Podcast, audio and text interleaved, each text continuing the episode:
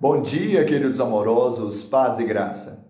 E agora, constrangido em meu espírito, vou para Jerusalém, não sabendo o que ali me acontecerá, senão que o Espírito Santo, de cidade em cidade, me assegura que me aguardam cadeias e tribulações.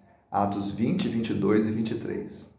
Paulo, ainda em Mileto, falando ao presbitério de Éfeso, ele diz que iria para Jerusalém, ou seja, aguardavam cadeias e tribulações.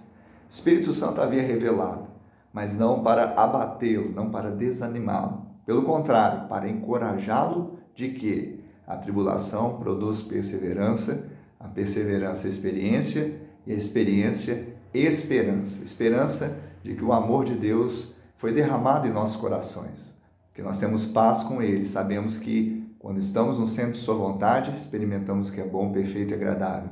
Você esteja no centro da vontade de Deus, cumprindo a sua missão. Que Ele te abençoe, em nome de Jesus.